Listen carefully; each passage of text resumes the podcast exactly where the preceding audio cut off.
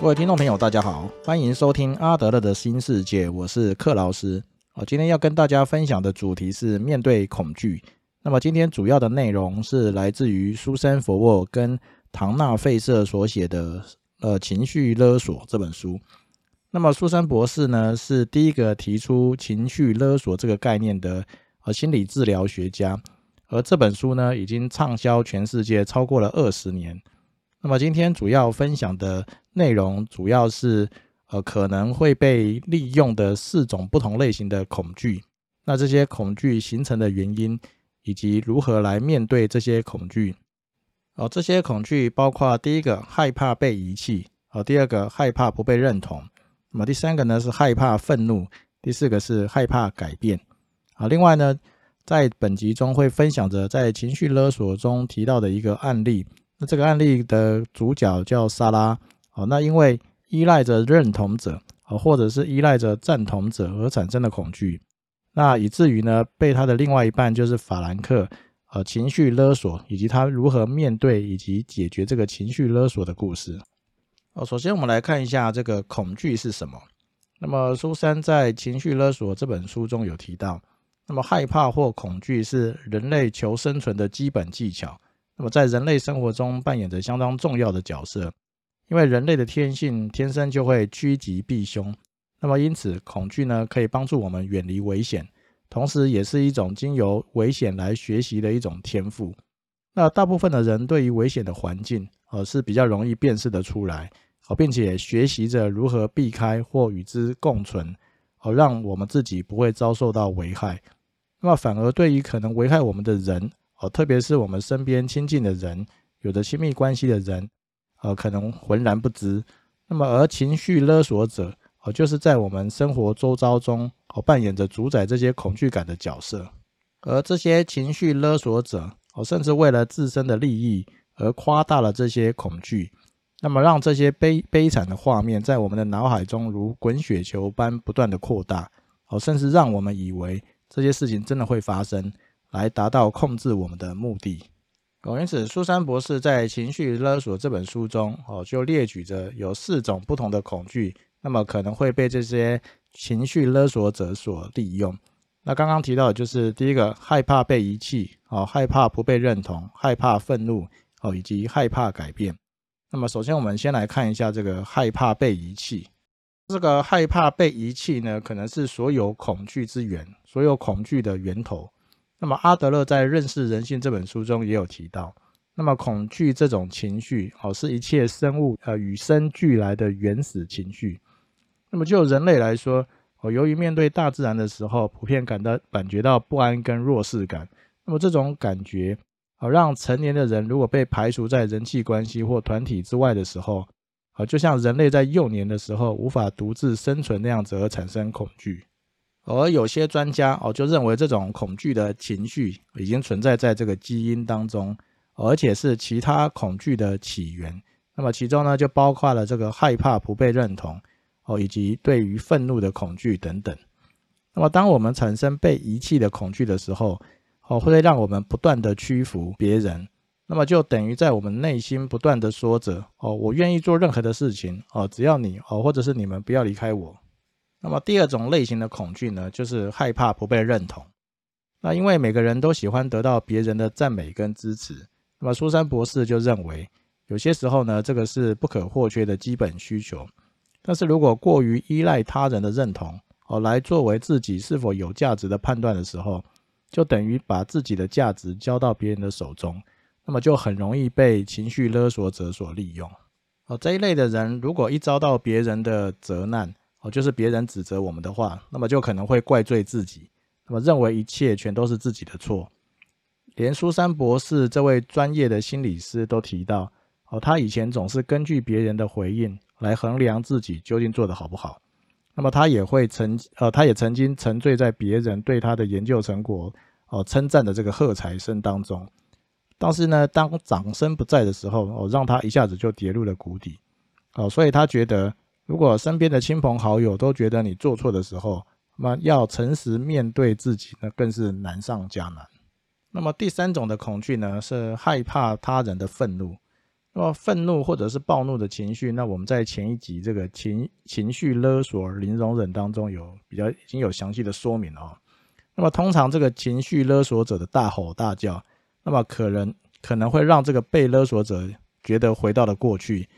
那么这个时候他不再是一个成年人，那比较像是一个被怒吼声吓坏的小女孩，而受到情绪勒索者的控制。哦，那第四种的恐惧呢是害怕改变。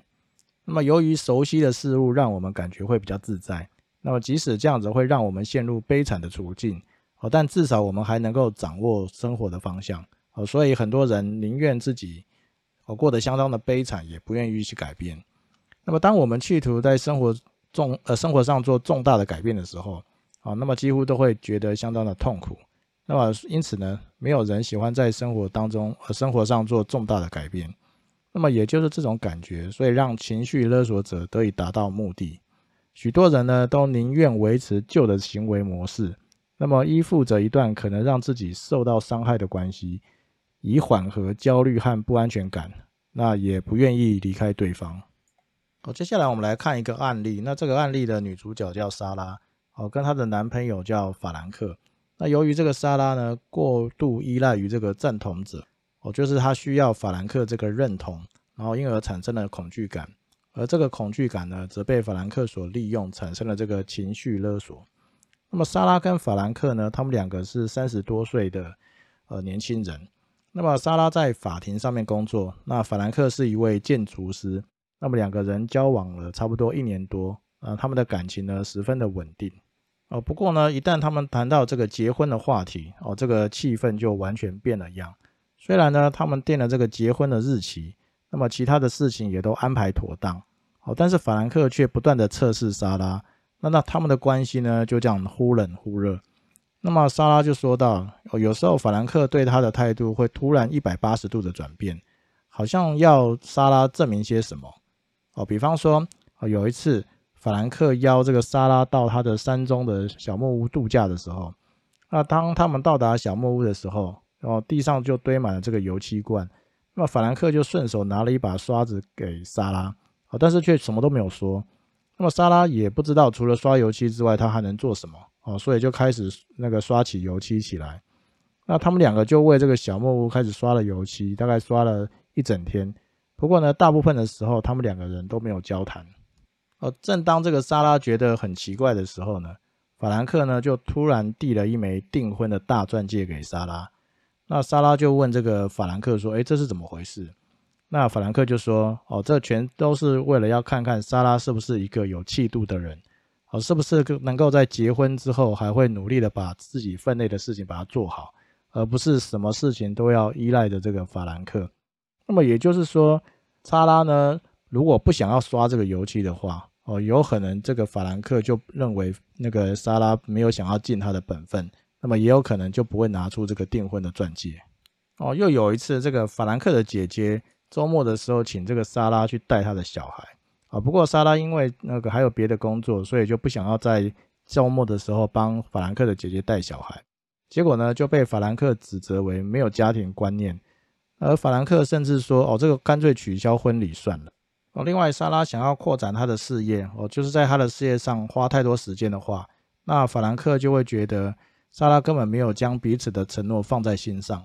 那虽然这类的事情呢不断接连发生，那最后让步的人都是莎拉。不过莎拉还是告诉自己，啊，法兰克是一个很棒的男人。那么也许他对结婚这件事情有点恐惧，那么只想从莎拉这边获得多一点的安全感。那苏珊博士就评论到，哦，其实莎拉的反应跟很多人其实是一样的。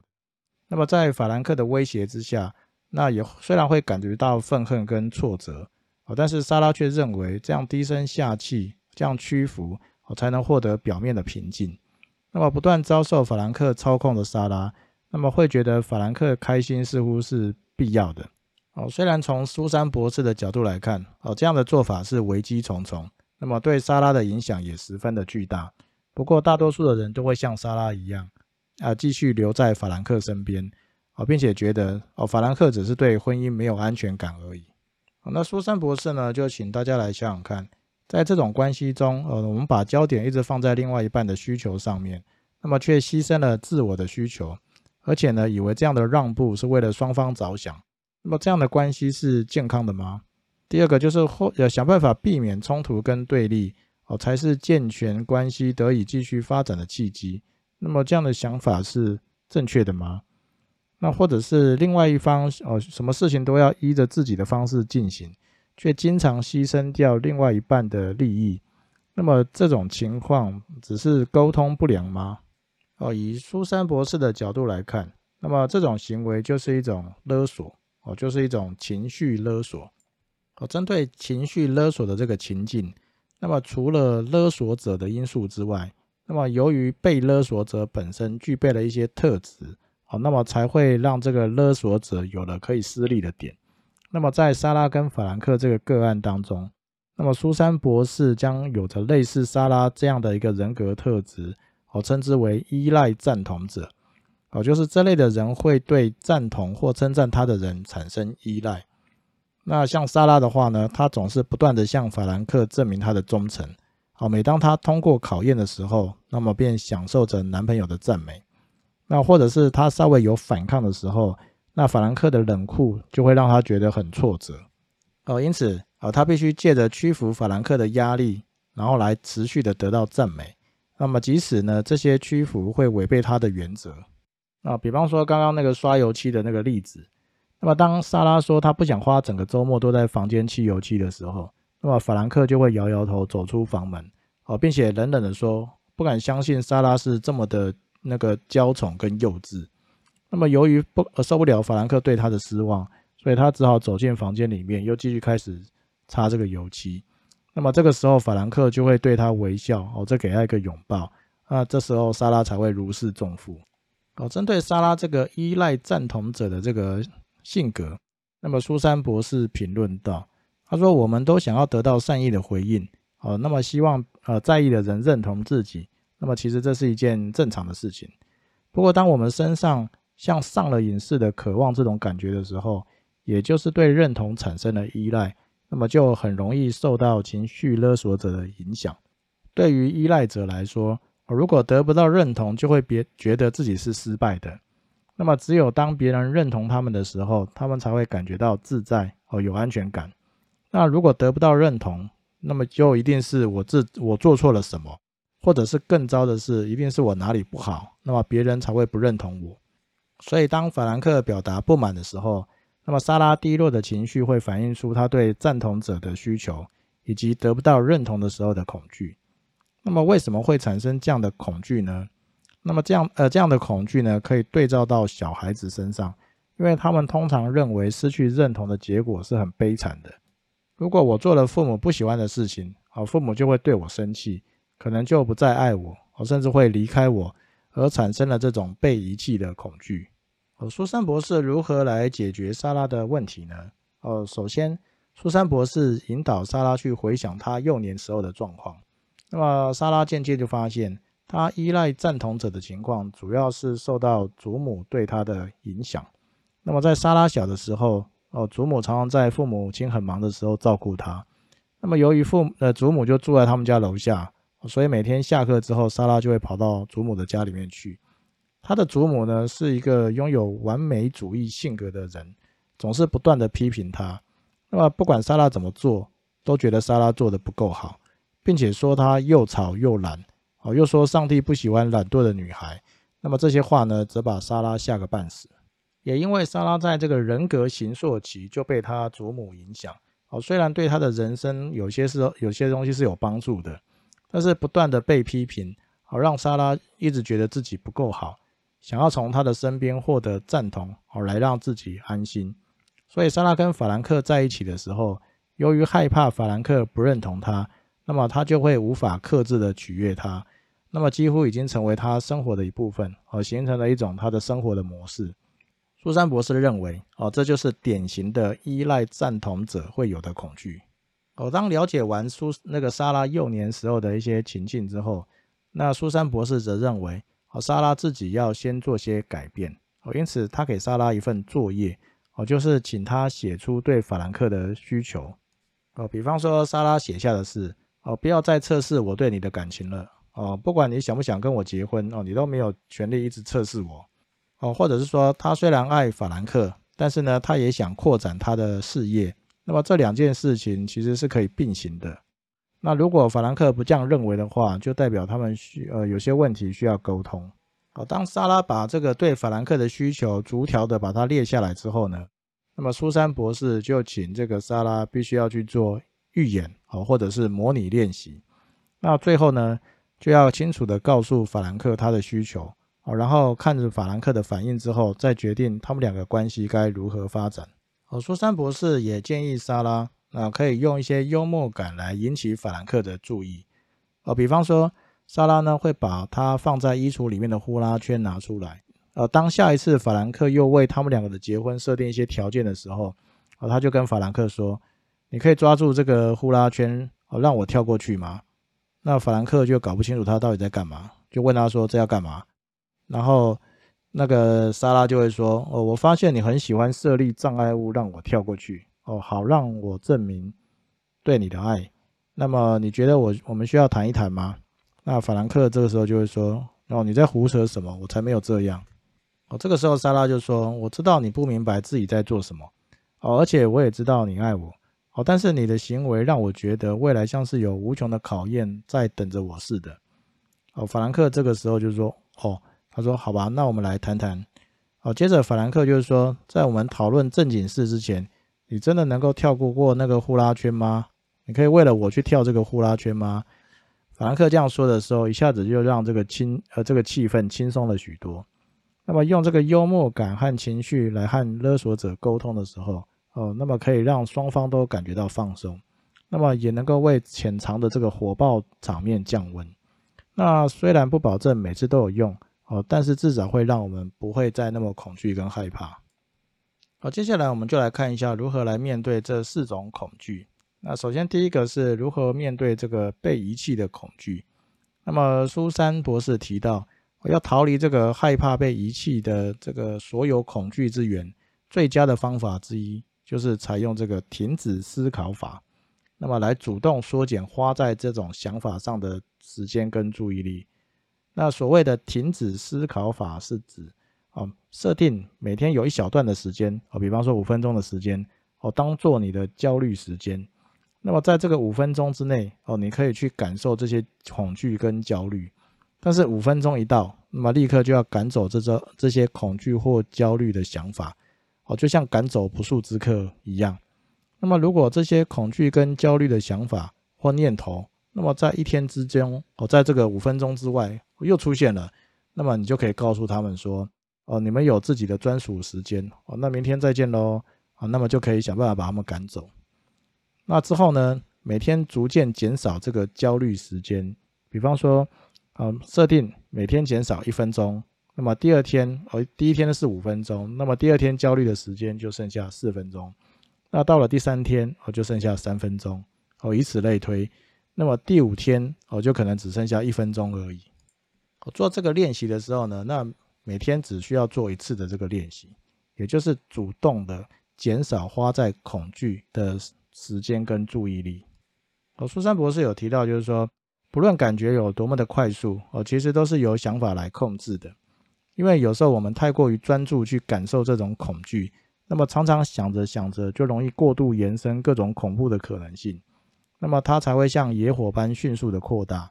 那采用这个词停止思考法，可以从根本上中断我们连续的负面思考、感受以及行为，好让我们重新取得主导权。哦，从成人的角度来看，那某些人在爱情关系中害怕被遗弃的感觉，那么就像是一个人在幼年的时候的感受一样。哦，以为自己一旦孑然一身，将会无法生存。那不幸的是，很多成成年人仍然相信。哦，他们依赖的那个人如果离开的话，那么自己的世界就会崩溃，那么自己也会跟着完蛋。然而呢，事实并非如此，因为我们的世界除了对方之外，哦，还有家庭、同学、同事和朋友这些人的关心以及在一起开心生活的体验，在我们害怕的时候能够滋润我们的心灵，哦，让我们不会感觉到失落。而这些人事物存在现实生活中。也能够经由回忆跟想象，哦，随时提取出来，来帮助我们跨出黑暗。好，接下来我们来看一下如何面对这个不被认同的恐惧。那么苏珊博士提到，要解决不被认同的恐惧，则需要培养特殊的勇气。那要如何培养呢？首先要先了解自身的价值，那么另外要有自我判断的能力，哦，而非全部受到外力的影响来决定事情。那么当我们可以了解自身的价值，呃，并且有独立的思考跟自我判断的能力，便能够产生对于外面的呃别人的责难对抗的勇气。那么也就是培养出对抗不被认同的特殊的勇气。那前面提到那个案例，哦，莎拉。好，他就分享怎么样训练自己重新获得勇气的经过。好，苏珊博士请莎拉想想自己拥有的正面的特质。那么他自己觉得自己最大的优点就是，呃，朝气蓬勃以及乐观面对挑战。他觉得呢自己应该把这些特质发挥出来。哦，所以他领悟到，虽然呢他爱着法兰克哦，但是法兰克并不是他的全部。所以莎拉就发告诉法兰克。哦，如果法兰克愿意考虑让莎拉去做自己感兴趣的事情的话，那么法兰克就会发现跟莎拉相处起来是多么的有趣。那么刚开始的时候，哦，法兰克就抱怨了几句，但是莎拉并不放弃，哦，持续呃持续的跟他做软性的沟通，那么说些好听的话，好让法兰克知道他的心意已决。那么莎拉的态度是柔软的，哦，但是心意是坚定的。那么后来，法兰克就越来越能够接受莎拉的想法啊。到了后来，哦，莎拉兴奋地说，她觉得每天都像过圣诞节一样快乐。好，再来我们来看一下如何面对愤怒的恐惧。莎拉博士提出了一个叫改写历史的方法。那么他认为这个方法可以有效帮助被勒索者，哦，让他们更有自信的去处理对方的愤怒，以避免因为害怕而屈服的状况重复发生。那这个方法呢，有两个步骤。第一个步骤呢是想象一下当时候的情况，比方说在脑海里面想想象一下，呃，前一次对方暴怒的时候，他们说了什么话，然后呢，听听自己呢说了什么，然后并且感受一下当时候的不安、心跳加速，哦，或者是软呃双腿无力等等状况，然后再来就是想象一下他们即将控制不住自己的愤怒。哦，就要对你产生伤害了。哦，步骤一就是回想一下当时候他暴怒的时候的状况。那步骤二的时候呢，就就是把这个画面再重播一次。不过呢，当看到对方怒气逐渐升高的时候，把这个画面做一些改变。比方说，插入一个影片，然后并且坚定而清楚的说：“不，哦，这次我不会让步的，不要再给我压力了。”哦，也就是用自己的这个对话的这个画面，哦，去插入过去曾经发生的一些暴怒的事件里面，然后不断的重复的说着，哦，这次我不会让步的，哦，不要再给我压力了。那么一直重复的说的这些话，那直到想象他们被说服为止。哦，那苏珊博士认为这种练习对被勒索者来说很重要。哦，特别是曾经面对施暴者这种类型的受害者，那么因为对方可怕之处就是他们用。总是用恐惧来操控你。苏珊博士认为，只要你喜欢的话，哦，可以随时把生活当中情绪勒索者的这些场景，哦，改写成你想要的样子。哦，第二种就是面对这种愤怒的恐惧，那么苏珊博士提出另外一种，哦，可能有用的做法，就是扮演情绪勒索者。那么在另外一个个案当中呢，苏珊博士请他扮演成这个情绪勒索者。哦，当这个情绪勒索者这个个案呢，扮演这个情绪勒索者的个案，大吼大叫一段时间之后，当他冷静下来的时候，然后他说：“哎，这真的是太奇怪了。”当他说这些话的时候，并不会让他觉得更有力量，啊，那相反的，只会让他觉得恐惧跟无助。那大吼大叫是唯一能让他不要哭出来的方法，所以呢，他觉得自己像是一个生气的小孩。那说不出想说的话，只好用，只好乱吼乱叫。所以当这个个案做角色扮演的时候，发现那些外表看起来非常强势的人，那么事实上心里都是非常软弱的啊。因为拥有自信跟安全感的人，哦，不需要靠欺压别人来达到目的，或者是证明自己有多强势。哦，这个道理或许我们早就知道了。好，但是唯有当你变成那个人的时候，哦，你才能够在自己的身上以及情绪上面去感受到这个事实。因此呢，那些大吼大叫、哦愤怒以及闷不吭声就闹情绪的人，其实呢，内心都像是饱受惊吓的小孩。那么，虽然咆哮不会让他们的行为更让人接受，哦，却得以让他们的心底的恐惧减少一些。所以，当我们了解到这些之后呢？那么就有机会去同理这个情绪勒索者，进而找到跟他们沟通的方式。好，最后我们来看一下如何来面对这个改变的恐惧。那么由于情绪勒索者常常利用这些恐惧来说出以下的话，比方说，哦，等到你后悔的时候就来不及了，哦，或者是，哦，你只是没有想清楚罢了，哦，你根本不知道你自己想要的是什么。那或者是说，哦，看看那些离婚者的悲惨下场吧。那么单身女子在外面讨生活是很不容易的，或者是哦，假设双方已经有小孩的话，那么情绪勒索者可能会说：哦，你怎么能够让孩子经历这种痛苦呢？哦，虽然情绪勒索者会讲出这些话，想办法来控制我们，但是呢，我们仍然必须要认清自己对这些问题的恐惧。那么就算真的害怕，也要重申你改变的决心，那并且用非防御性的沟通的方式来沟通。好，这个待会我们会特别说明这个非防御性的沟通是指什么。那或者是说，你可以和一群有经验的人来讨论，那试着问问看周边的朋友或值得信赖的人，让他们推荐对你有一些呃对你可能会有帮助的一些课程。那最后呢，那你也可以寻求心理咨商的服务。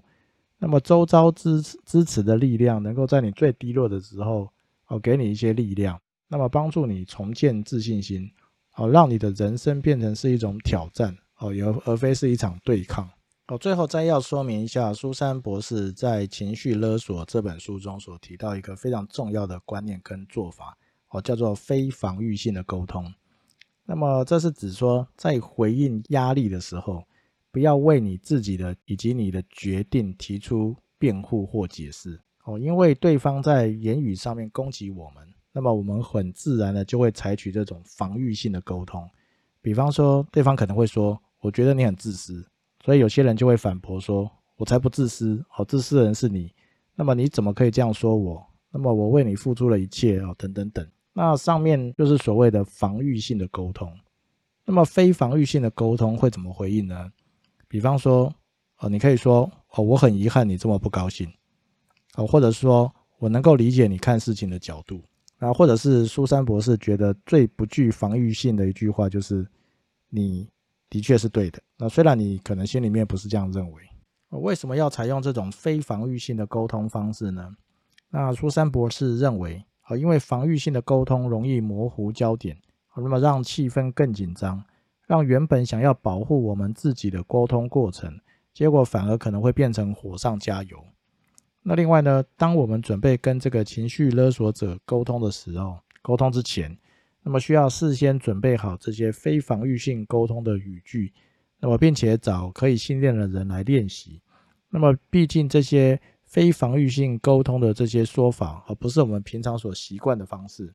那另外呢，苏珊博士在书中还有提到许多非防御性沟通的一些经典例句，那么有兴趣的人可以参考看看。